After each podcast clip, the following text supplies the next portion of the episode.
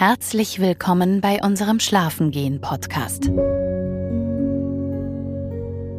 Dieser Podcast wird präsentiert von Lioran, der Passionsblume.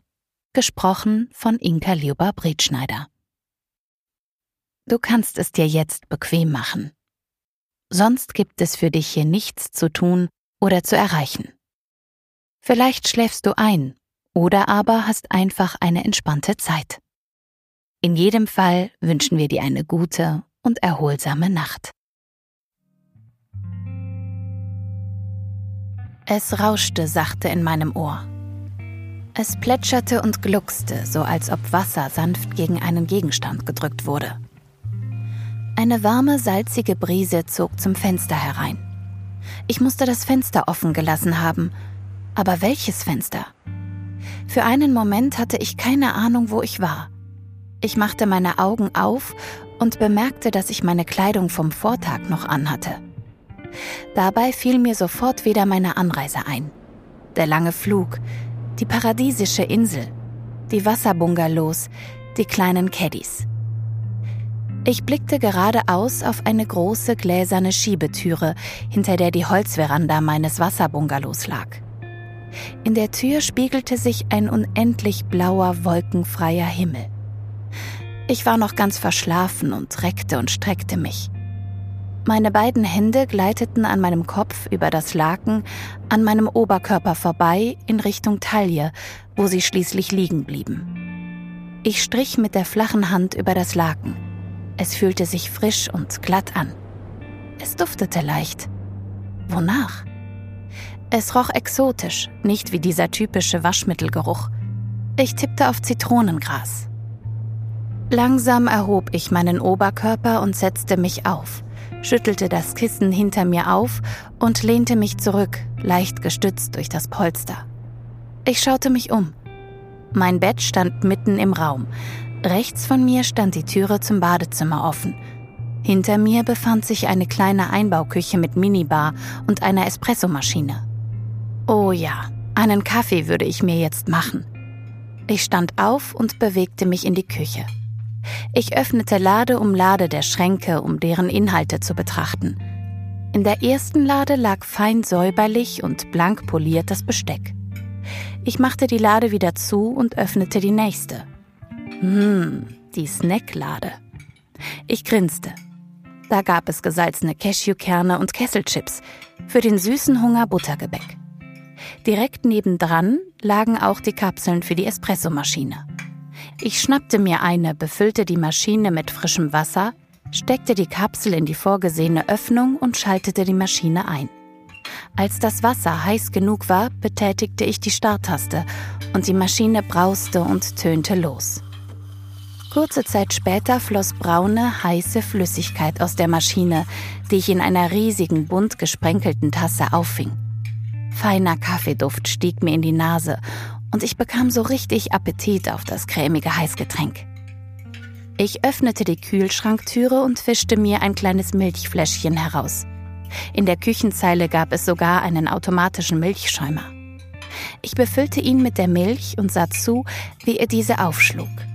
Der Schaum wuchs und wuchs. Ein Piepen beendete den Vorgang. Schaum und Milch goss ich in meine riesige Tasse und freute mich darauf, mich mit meinem Milchkaffee und einem Stück Buttergebäck auf die Veranda zu setzen. Als ich auf meine Uhr schaute, war mir klar, dass die Frühstückszeit eigentlich schon längst vorbei war. Wenn ich Glück hatte, könnte ich mir noch vom Mittagsbuffet etwas holen. Es hatte noch 20 Minuten offen, aber auf Menschen war ich noch nicht eingestellt. Also nahm ich die Tasse und verschwand auf der Holzveranda. Ich trat barfuß auf den hölzernen Boden, der bereits von der Sonne aufgewärmt war. Die Sonne schien hell und warm. Ich stellte die Tasse auf einen kleinen Tisch und streckte mich, die frische Meeresluft einatmend.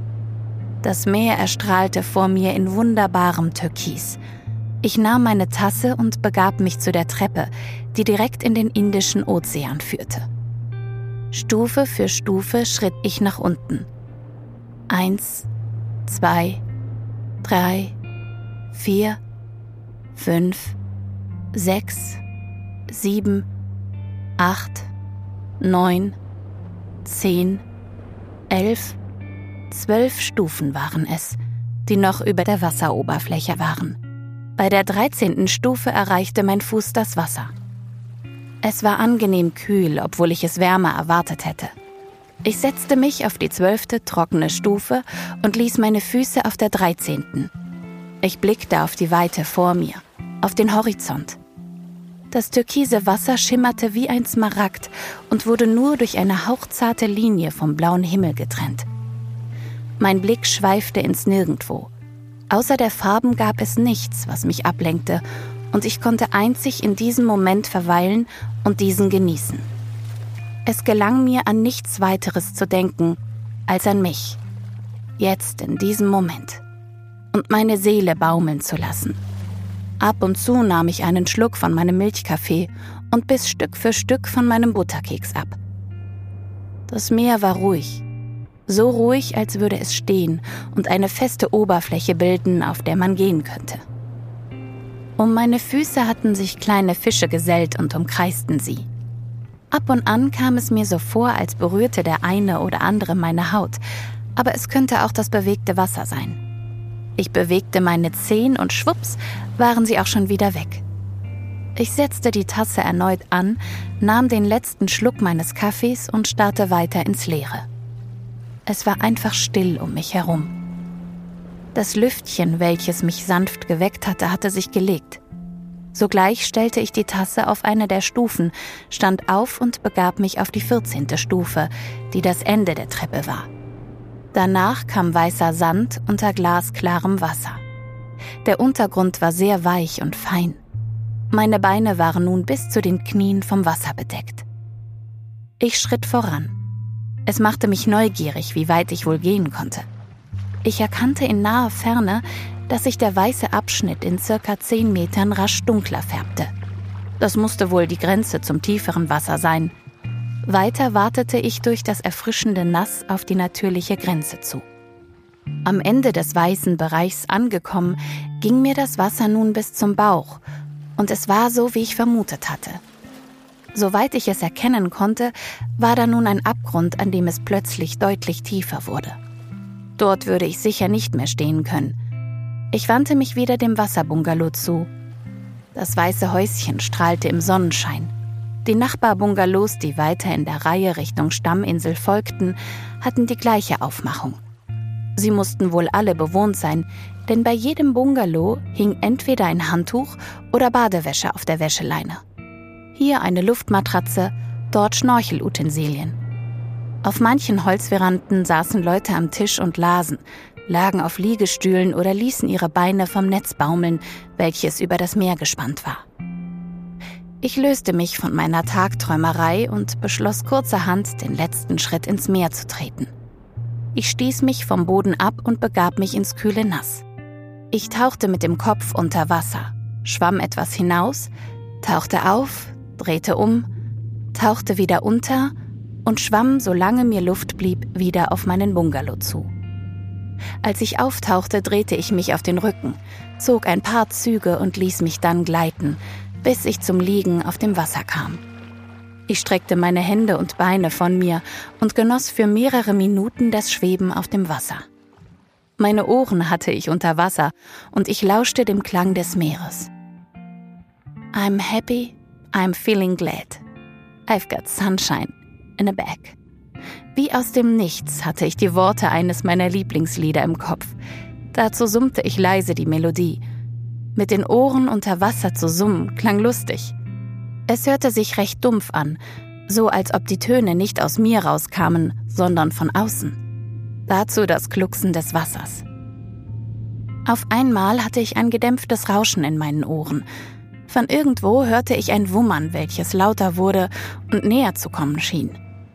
Ich verließ meine Position, richtete mich wieder auf, strich die Haare aus meinem Gesicht und schüttelte das Wasser aus meinen Ohren. Als ich aufblickte, bewegte sich tatsächlich ein Schnellboot auf die Insel zu. Wahrscheinlich wurden wieder neue Gäste auf die Insel gebracht. Die Wellen, die das Boot in Bewegung brachten, schwappten leicht zu mir rüber. Als es näher kam, erkannte ich drei Personen auf dem Schiff. Zum einen den Kapitän, der am Steuer saß. Auf der Rückbank saßen ein Mann und eine Frau, beide in weiß gekleidet. Die Dame hatte Mühe, ihren überdimensionalen beigen Strohhut festzuhalten, damit er nicht vom Fahrtwind davongetragen wurde. Dazu schienen sie auf der Rückbank ziemlich durchgeschüttelt zu werden. Ein Grinsen konnte ich mir kaum verkneifen, sah die ganze Szenerie doch etwas komisch aus. Dann verlangsamte sich das Boot, als es Richtung Anlegestelle fuhr. Weiter konnte ich nicht sehen. I'm happy, I'm feeling glad I've got sunshine in a bag. Dieser Ohrwurm. Ich beschloss, zum Bungalow zurückzuschwimmen, mich anzuziehen und die Insel etwas zu erkunden.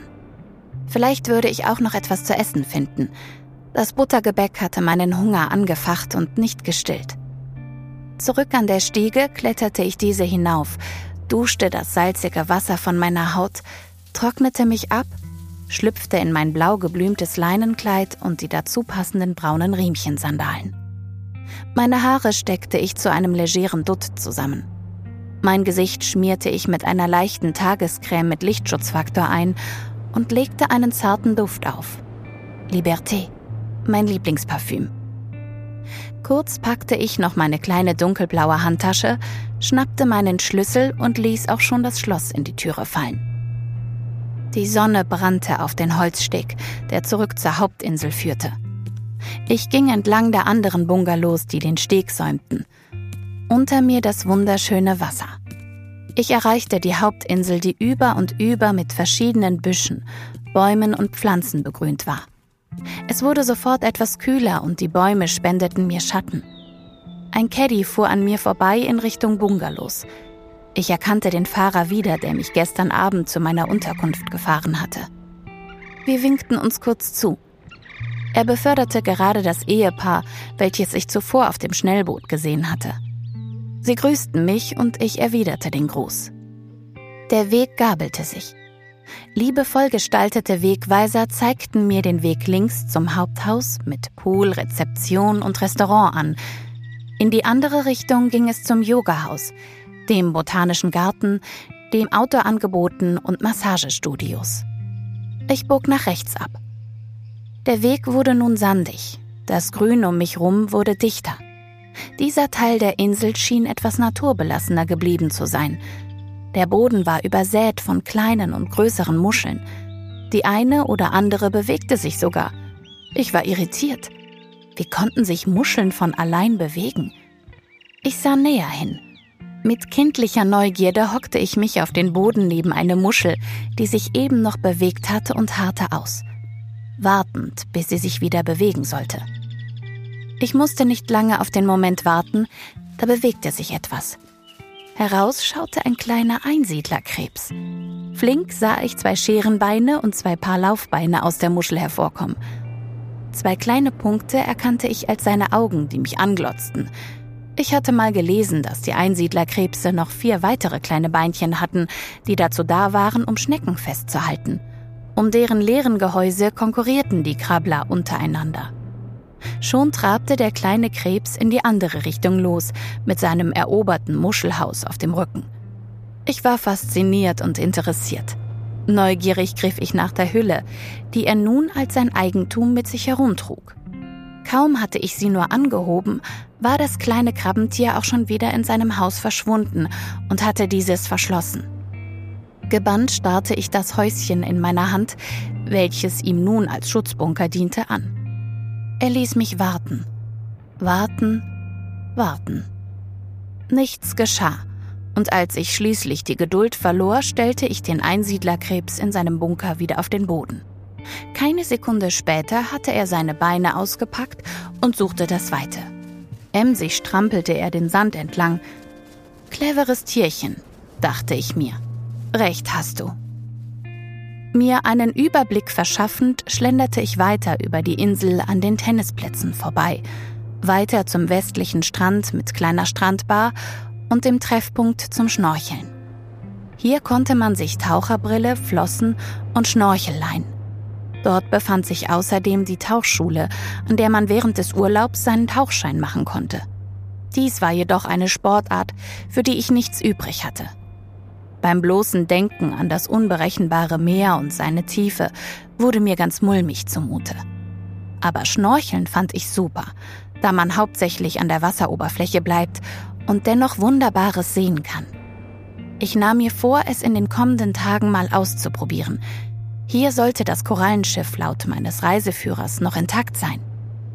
Ich verbrachte den kompletten Nachmittag weiter damit, alles zu erkunden. Am Yogahaus vorbei, entlang des Massagebereiches, bis hin zur Jetski-Anlegestelle und dem Unterwasserrestaurant kam ich zum anderen Ende der Insel, an dem sich ein kleiner Turm befand. Vielleicht ein kleiner Leuchtturm. Kehrtmachend beschloss ich, ein erfrischendes Getränk an der Strandbar zu genießen.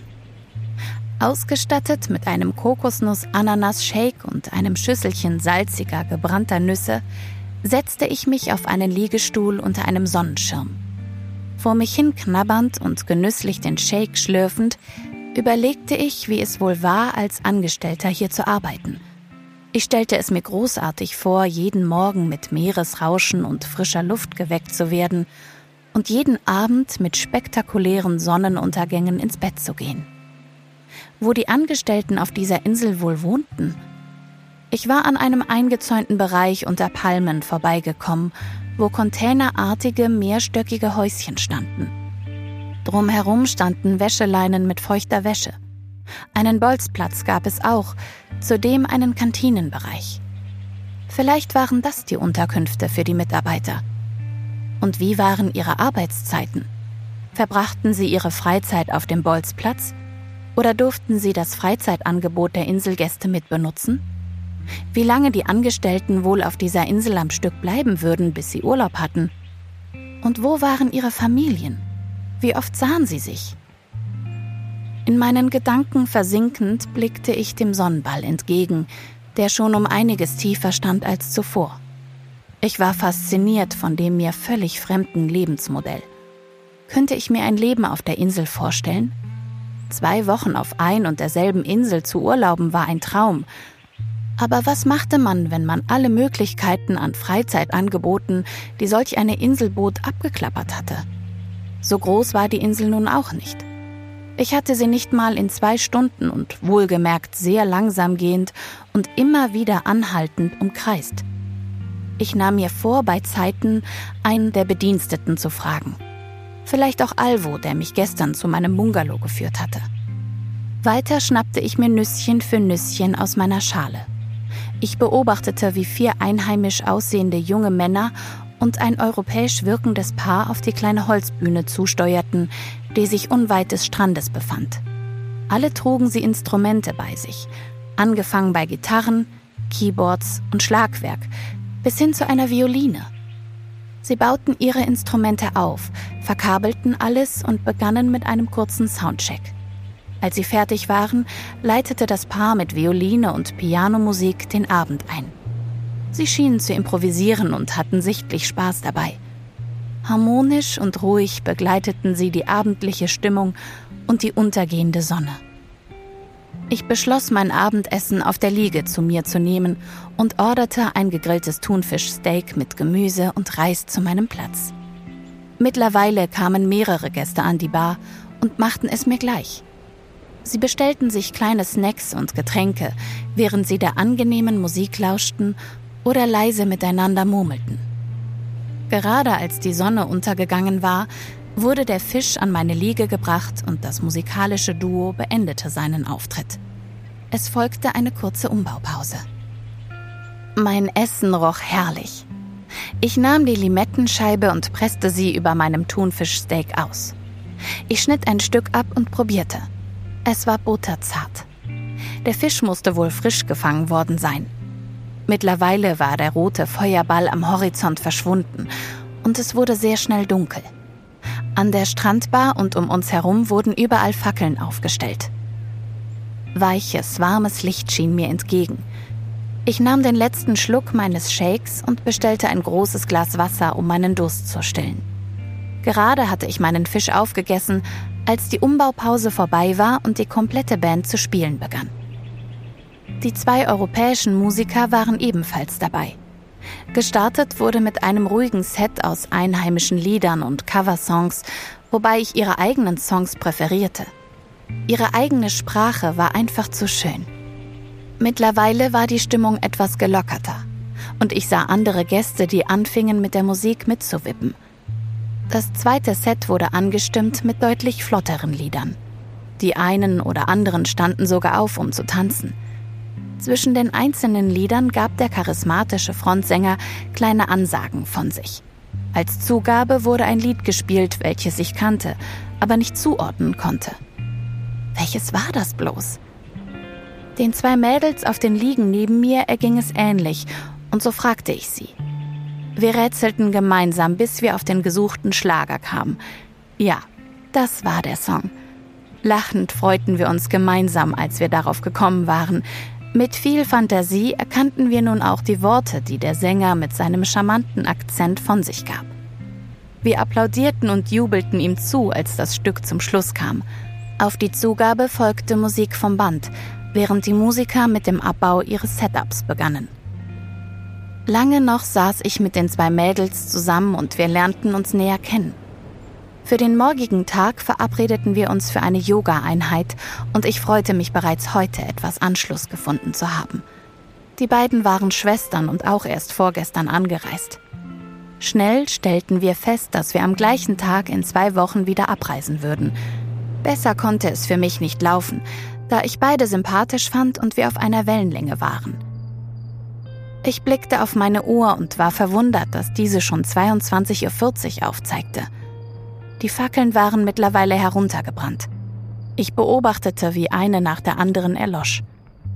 Ich verabschiedete mich und bahnte mir meinen Weg zu meinem Bungalow, während ich den Schlagerohrwurm zu pfeifen begann. Als ich auf dem Steg zu den Bungalows war, diente mir der Sternenhimmel als einzige Beleuchtung. Und ich war überrascht, wie viele der in der Ferne funkelnden Sonnen sich mir doch zeigten. Für einen Moment blieb ich stehen und ließ den Himmel auf mich wirken. Ein Stern dicht neben dem anderen. Um mich herum tiefe Dunkelheit. Nur in der Ferne die Beleuchtung der Bungalows. Magisch.